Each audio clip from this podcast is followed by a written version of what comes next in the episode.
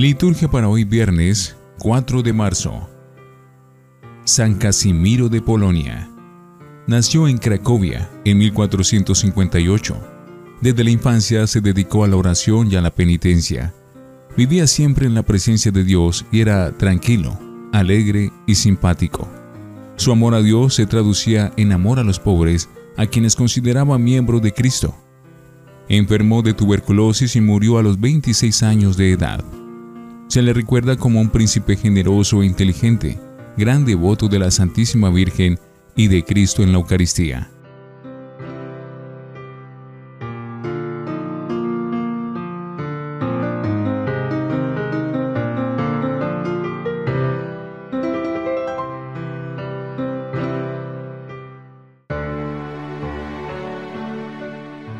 Antífona el Señor me escuchó y tuvo compasión de mí. El Señor se ha hecho mi auxilio. Oremos. Te pedimos, Señor, que tu bondad nos ayude a continuar las obras penitenciales que hemos comenzado, para que la austeridad exterior que practicamos vaya siempre acompañada por la sinceridad de corazón. Primera lectura del libro de Isaías, capítulo 58, versículos 1 al 9a. Esto dice el Señor. Clama a voz en cuello, y que nadie te detenga. Alza la voz como trompeta, denuncia a mi pueblo sus delitos, a la casa de Jacob sus pecados. Me buscan día a día y quieren conocer mi voluntad, como si fuera un pueblo que practicara la justicia y respetara los juicios de Dios. Me piden sentencias justas y anhelan tener cerca a Dios. Me dicen todos los días, ¿para qué ayunamos? Si tú no nos ves, ¿para qué nos sacrificamos? Si no te das por enterado, es que el día en que ustedes ayunan, encuentran la forma de hacer negocio y oprimen a sus trabajadores. Es que ayunan, sí, para luego reñir y disputar, para dar puñetazos sin piedad. Ese no es un ayuno que haga oír en el cielo la voz de ustedes. ¿Acaso este es el ayuno que me agrada? ¿Es esta la mortificación que yo acepto del hombre?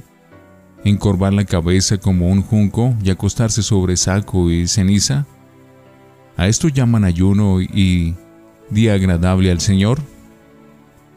El ayuno que yo quiero de ti es este, dice el Señor, que rompas las cadenas injustas y levantes los yugos opresores, que liberes a los oprimidos y rompas todos los yugos, que compartas tu pan con el hambriento, y abras tu casa al pobre sin techo, que vistas al desnudo y no des la espalda a tu propio hermano. Entonces surgirá tu luz como la aurora y cicatrizarán deprisa tus heridas. Te abrirá camino la justicia y la gloria del Señor cerrará tu marcha. Entonces clamarás al Señor y te responderé. Lo llamarás y te diré, aquí estoy. Palabra de Dios. Te alabamos, Señor. Salmo 50 A un corazón contrito, Señor, tú no lo desprecias. Por tu inmensa compasión y misericordia, Señor, apiádate de mí y olvida mis ofensas. Lávame bien de todos mis delitos y purifícame de mis pecados. A un corazón contrito, Señor, tú no lo desprecias.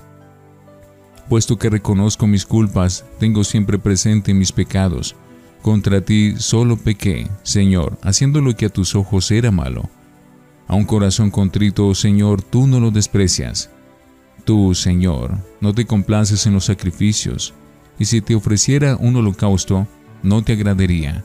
Un corazón contrito te presento, y a un corazón contrito tú nunca lo desprecias. A un corazón contrito, Señor, tú nunca lo desprecias. Honor y gloria a ti, Señor Jesús. Busquen el bien y no el mal, para que vivan y el Señor estará con ustedes. Honor y gloria a ti, Señor Jesús. Del Santo Evangelio según San Mateo, capítulo 9, versículos 14 al 15. En aquel tiempo, los discípulos de Juan fueron a ver a Jesús y le preguntaron, ¿Por qué tus discípulos no ayunan mientras nosotros y los fariseos se ayunamos? Jesús les respondió, ¿Cómo pueden llevar luto los amigos del esposo mientras él está con ellos? pero ya vendrán días en que les quitarán al esposo, y entonces sí ayunarán. Palabra del Señor. Gloria a ti, Señor Jesús. Oremos. Que el sacrificio que te ofrecemos, Señor, en este tiempo de cuaresma, haga nuestros corazones agradables a tus ojos y nos disponga para ser más diligentes en la práctica de la penitencia. Por Jesucristo nuestro Señor. Antífona. Señor, enséñanos tus caminos e instruyenos en tus sendas. Oración después de la comunión. Dios Todopoderoso, te suplicamos que, por la participación en este sacramento, purificando de todos nuestros pecados, respondamos mejor a la acción de tu gracia. Por Jesucristo nuestro Señor. Oración sobre el pueblo que tu pueblo, Dios misericordioso, proclame siempre tus grandes obras con gratitud, y que al celebrar su recuerdo, mientras peregrina, merezca alcanzar tu perpetua visión. Por Jesucristo nuestro Señor. Lección Divina. Oremos. Te damos gracias, Padre, por este tiempo de conversión. Te bendecimos por Cristo, en quien brilla la esperanza te alabamos por el Espíritu que nos renueva en santidad. Haz, Señor, que entendamos que el ayuno que te agrada es compartir lo nuestro con los hermanos más necesitados. Amén. Lectura. Ayunar compartiendo. La primera lectura de hoy contiene una violenta denuncia del formalismo religioso que no compromete al hombre, a pesar de las prácticas culturales y piadosas, cuyo exponente máximo en el texto leído es el ayuno. Dice el Señor, el ayuno que yo quiero es este, abrir las prisiones injustas, hacer saltar los cerrojos de los cepos, dejar libres a los oprimidos, romper todos los cepos, partir tu pan con el hambriento, hospedar a los pobres sin techo, vestir al que va desnudo y no cerrarte a tu propia carne, entonces nacerá una luz como la aurora. Las disposiciones interiores deben acompañar a la observancia exterior de las prácticas religiosas. De lo contrario, no agradamos a Dios con nuestras buenas obras, porque estarían vacías de contenido.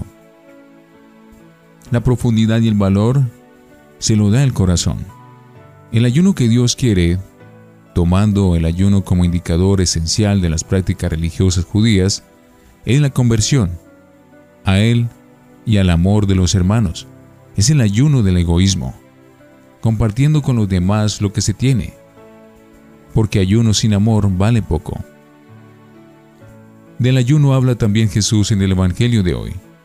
Cuando los discípulos de Juan, el Bautista, le preguntan, ¿Por qué nosotros y los fariseos ayunamos a menudo y, en cambio, tus discípulos no ayunan?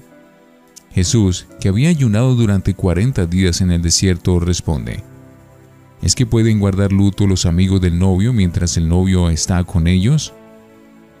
No se estila ayunar en las bodas. Jesús es el novio de los esponsales de Dios con su nuevo pueblo y con la nueva humanidad de los tiempos mesiánicos inaugurados por el reino de Dios en la persona de Cristo. Llegará un día en que se lleven al novio y entonces ayunarán, concluye Jesús. Cuando les falte el novio, alusión probable a la muerte violenta de Jesús, entonces ayunarán sus amigos y discípulos. Es decir, en el sentido figurado del ayuno, sufrirán tristeza y desolación, dificultades y persecución, por serle fieles en la misión recibida. Pero a partir de Jesús, cumplido el tiempo de la espera, el ayuno no tendrá el mismo significado de antes.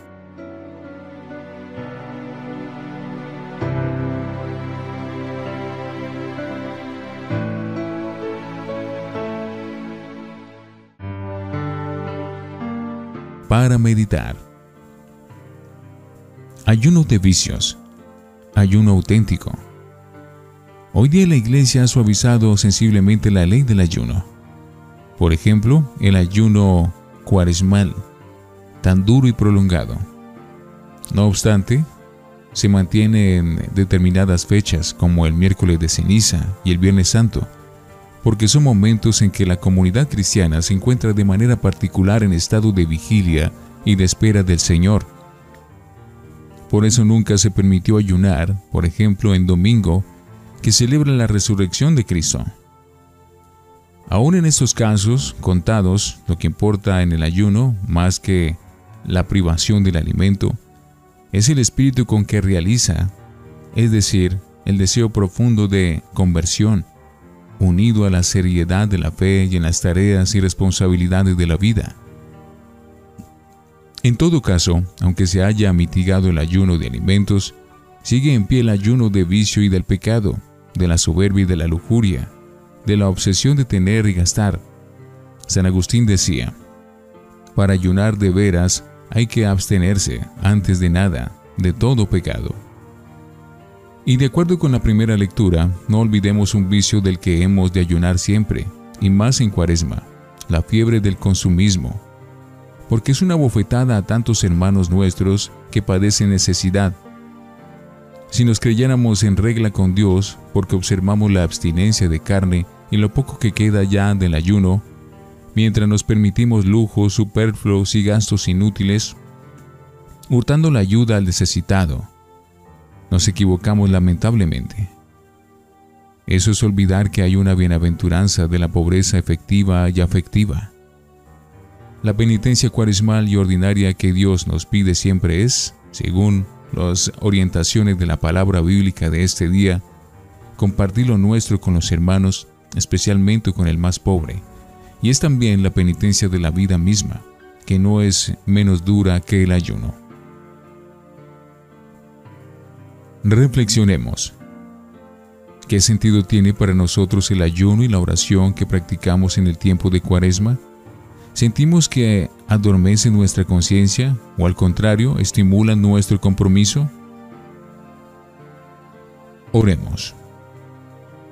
Te pedimos, Señor, por los que malogran su vida amontonando cosas, que descubran el valor de la pobreza y del compartir. Te encomendamos a los que carecen incluso de lo necesario, que encuentren la ayuda de una mano generosa, y haz que todos progresemos en la fiel libertad que dan el amor y la amistad contigo. Amén.